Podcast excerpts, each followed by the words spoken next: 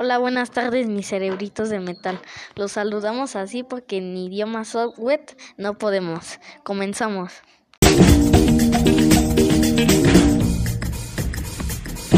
Muchas gracias por acompañarnos. El día de hoy tendremos un programa muy interesante. Hablaremos sobre la inteligencia artificial. Como cada emisión, me acompaña en el micrófono mi compañero Giovanni Isaí. Hola Giovanni, ¿cómo estás? Muchas gracias Lidia, es un gusto estar contigo cada emisión. También nos acompaña en los controles Valeria Monroy. Así que no se vayan porque más adelante vamos a ver qué es la inteligencia artificial. Vamos a unos cortes comerciales y volvemos.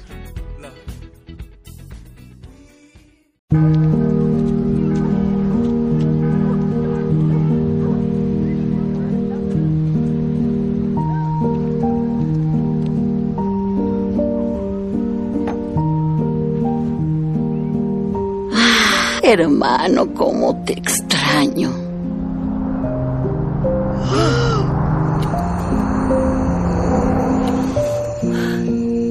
¡Oh! ¡Tío Alberto! ¡Qué sorpresa! ¿Qué hubo, le familia? ¿Cómo están? Alberto. ¿Quién es él? Es Mario, mi pareja.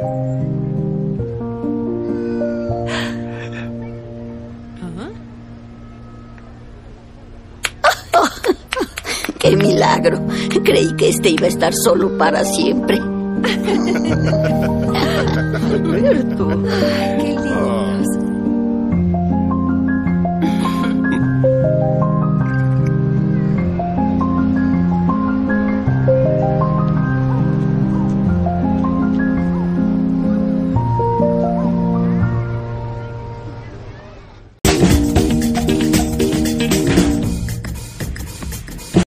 Estamos de vuelta mencionando qué es la inteligencia artificial.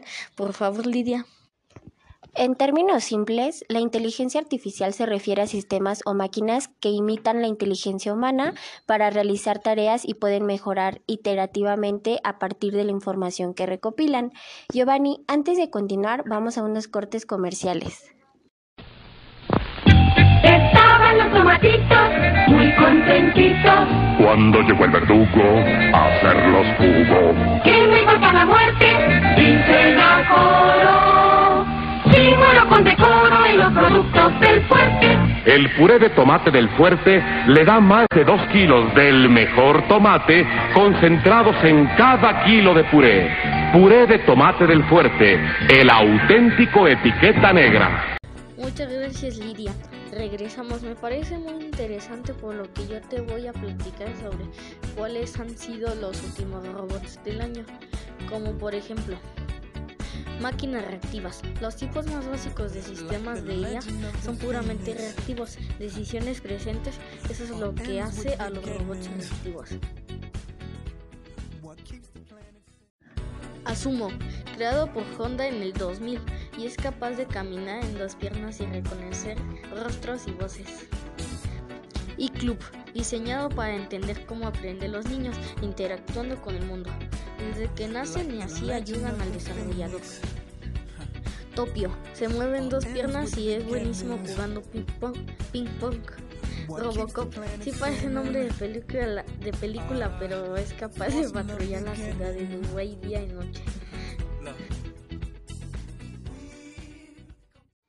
Muy interesante, Giovanni, pero ¿dónde podemos encontrar esa información? Muy obvio, muy interesante, Junior. Muchas gracias, me gustó estar una emisión más contigo. Muchas gracias por acompañarnos el día de hoy. Recuerden siempre que la imaginación es infinita. Hasta mañana, que tengan buena tarde.